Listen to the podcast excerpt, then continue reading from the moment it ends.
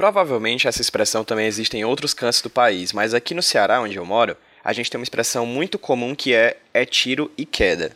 O que isso quer dizer? É como se, de certa forma, algo que acontece naturalmente vai acontecer alguma coisa em seguida profundamente vinculada à primeira coisa. Por exemplo, se eu for numa praça de alimentação de um shopping, é tiro e queda que eu vou sentir fome, por mais que eu tenha acabado de almoçar. Então, é tiro e queda que todo ano, quando tem a San Diego Comic Con e também tem a premiação do Eisner, que é o maior prêmio da indústria quadrinística mundial, talvez ali bicando cara a cara com o Angoleme na Europa, é tiro e queda que eu vou me irritar. Por um motivo bem claro. É cada vez maior a presença de brasileiros no Eisner, seja por indicações, seja por prêmios. E em 2018, um brasileiro ganhou um Eisner. Então fica aqui o parabéns enorme ao Marcelo Dessalete, que já foi inclusive convidado aqui do HQ Sem Roteiro, o link vai estar aqui no post desse podcast, que venceu com a edição americana de Cumbi, que no caso é chamada de, em inglês é Run For It. Stories of Slaves Who Fought For the Freedom, né? Uma edição americana. Ele ganhou na categoria de melhor edição de material estrangeiro, no caso, feito pela editora Fantagraphics,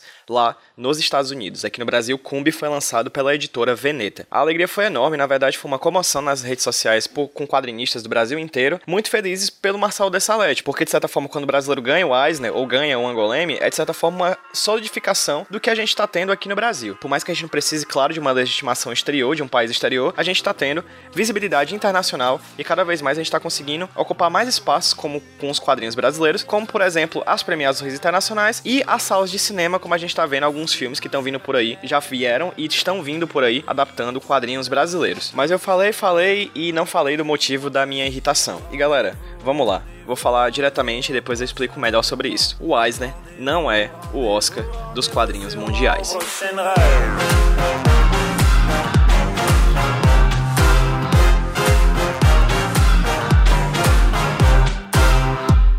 Cette fois, c'était la dernière.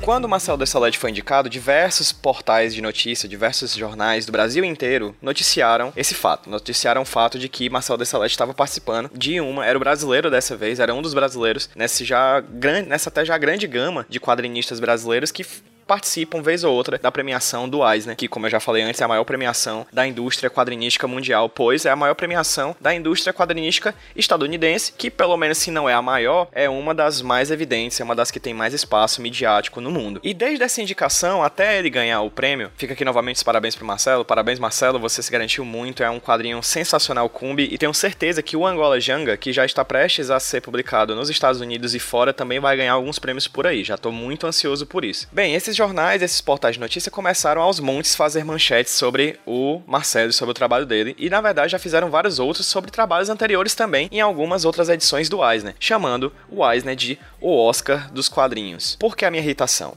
Na verdade, eu já falei isso para alguns amigos próximos, para alguns, alguns amigos, inclusive do Iradex, que é o site onde a gente é uma produção associada, onde o HQ Sem Roteiro é uma produção associada. E essa necessidade de colocar o Eisner como uma comparação com o Oscar, em, dadas as suas devidas proporções, me irrita bastante. Quem já ouviu aqui, quem já viu, acho que pouquíssimas pessoas viram na verdade, o vídeo inicial que eu fiz de divulgação do HQ Sem Roteiro, vocês vão perceber que lá eu falo sobre uma palavra muito, muito, muito importante para o trabalho que a gente realiza aqui, e essa palavra é a palavra legitimação. Eu procuro sempre com o HQ Sem Roteiro trazer outras perspectivas do, do, do sobre os quadrinhos para além do entretenimento. Eu não consigo negar, claro, a importância do entretenimento diante dos quadrinhos. Mas ele não é só entretenimento. Os quadrinhos também são uma linguagem, também são uma arte, também são uma mídia e também são documentos históricos. Mas de toda forma, quando os jornais colocam isso para mim essa, essa frase, o Oscar dos quadrinhos, Eisner é o Oscar dos quadrinhos, eu sinto como se a gente precisasse necessariamente de uma muleta dada por uma outra linguagem que não é quadrinho, cinema não é quadrinho, dada uma, essa muleta existir, essa, essa muleta aparentemente precisa existir para que as pessoas consigam entender o tamanho a representação do que é o Eisner para o mundo. E acredito que a gente já está no momento em que a gente não precisa mais usar essa estratégia jornalística de comparação. Quadrinhos são quadrinhos quadrinhos são uma linguagem autônoma e necessariamente por serem uma linguagem autônoma, a gente precisa de formas de legitimação dessa linguagem, inclusive para poder destruir alguns preconceitos que existem em torno dela, como por exemplo, o quadrinho é coisa de analfabeto, quadrinho é coisa de criança. Graças a Deus, essas coisas estão mudando, mas nem tanto. Quando eu coloquei no meu Twitter é, essa indignação minha em relação ao fato da, dos jornalistas ainda tratarem o Eisner como um Oscar dos quadrinhos, a minha amiga Andressa Bezerra, fica aqui o meu beijo para ela, lembrou que o quadrinista Vitor Cafage tinha falado numa, num evento aqui em Fortaleza, inclusive, que é muito comum algumas notícias começarem com a seguinte frase: quadrinhos não é mais coisa de criança. Isso todo mundo já sabe. Tá, dizer que todo mundo já sabe talvez seja um exagero, mas é importante que a gente torne as coisas que são óbvias até certo ponto, óbvias, como elas deveriam ser. Então, a gente não tratar mais dessa forma, a gente não gastar mais das nossas pesquisas teóricas, por exemplo, páginas e mais páginas de dedicação a falar que quadrinhos é, por exemplo, um objeto digno de pesquisa que é algo que ainda acontece nas universidades pelo Brasil, né? Muitas pessoas dedicam páginas e mais páginas dizendo, gente, meu objeto, sabe, quadrinhos é uma coisa importante, a gente precisa estudar, as pessoas estão estudando quadrinhos. Isso é o tipo da, de ação que muitas vezes é mais prejudicial do que de fato favorável. Isso é uma visão pessoal minha, tá, gente? Queria que vocês vissem esse programa do HQ Sem Roteiro Extra todo como uma opinião minha. Então, que fique bem claro que, de certa forma, em alguns cursos ainda é difícil colocar essa informação de que quadrinhos é uma, um objeto digno de ser estudado. Então é preciso, de certa forma, também se dedicar um tempo a mostrar que sim, estudar quadrinhos é válido, estudar quadrinhos é digno, assim como estudar qualquer outro tipo de linguagem de produção artística no mundo. E se de fato a sua universidade, seu orientador obriga você a fazer isso, que faça, certo? Mas percebam que isso é o tipo de movimento que está fadado a ser deixado para trás, porque sim, quadrinhos é uma linguagem legítima e uma ótima forma de entender o mundo que a gente vive. Reiterar isso, seja em trabalhos acadêmicos, seja em trabalhos jornalísticos, é novamente reiterar essa pecha, essa carga negativa, preconceituosa em cima de uma linguagem que já se desvencilhou desse preconceito. Quadrinhos não é coisa de criança e também não é coisa de analfabeto há muito tempo. Então, quando a gente para de ficar o tempo inteiro batendo nessa tecla,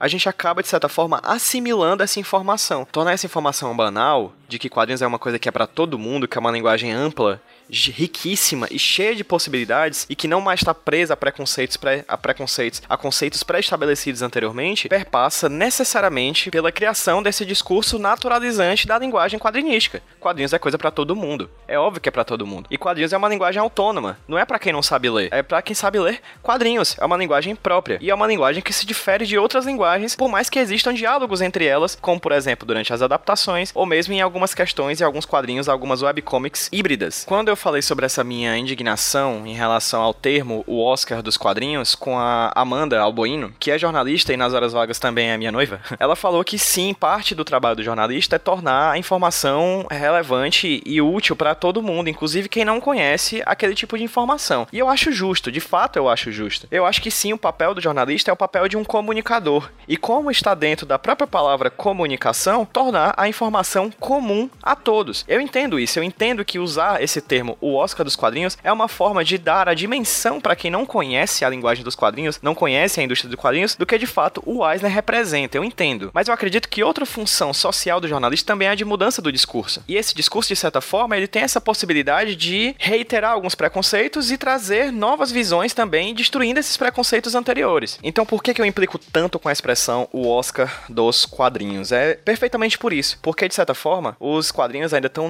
num cabo de força enorme entre entre preconceitos de um passado distante com as novidades e as possibilidades riquíssimas que está em momento de plurafloração no Brasil e no mundo. Ninguém fala, por exemplo, que o prêmio Jabuti é o Oscar do mercado editorial brasileiro, por exemplo. Ou pelo menos não deveriam falar. E quando falam, talvez cause um certo estranhamento. Ninguém fala que o Nobel da Paz é o Oscar da paz mundial. Ou mesmo que o Oscar é o Nobel do cinema. A verdade é que cada linguagem, cada aspecto, cada prêmio tem a sua própria legitimidade. E quando a gente começa a falar o tempo inteiro sobre como tal prêmio é o Oscar ou Nobel, ou a qualquer que seja outro prêmio de parâmetro, a gente tira daquela linguagem ou daquele aspecto importante da sociedade que está sendo premiado a sua própria individualidade, a sua própria importância individual diante do mundo. O processo de diálogo dos quadrinhos com outras linguagens perpassa necessariamente a delimitação do que de fato é quadrinho. Claro que é impossível definir o que é quadrinho. O quadrinho dialoga com várias linguagens, vem de várias linguagens e vai para várias linguagens. É impossível você definir necessariamente o que é uma história em quadrinhos pura, mas é importante que a gente consiga consiga entender primeiramente e fazer com que as pessoas primeiramente entendam o que é um quadrinho para que a gente possa de fato tornar o quadrinho algo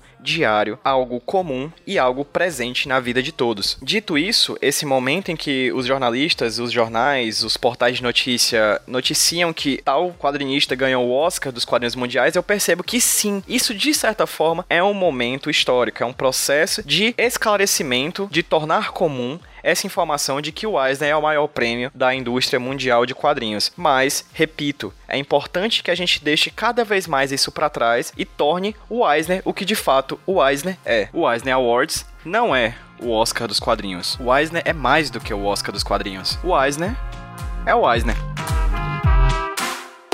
Tous les mêmes, tous les mêmes, tous les mêmes, et y en a marre. Tous les mêmes, tous les mêmes, tous les mêmes, et y en a marre, tous les mêmes, tous les mêmes, tous les mêmes, et y en a marre, tous les mêmes, tous les mêmes, tous les mêmes.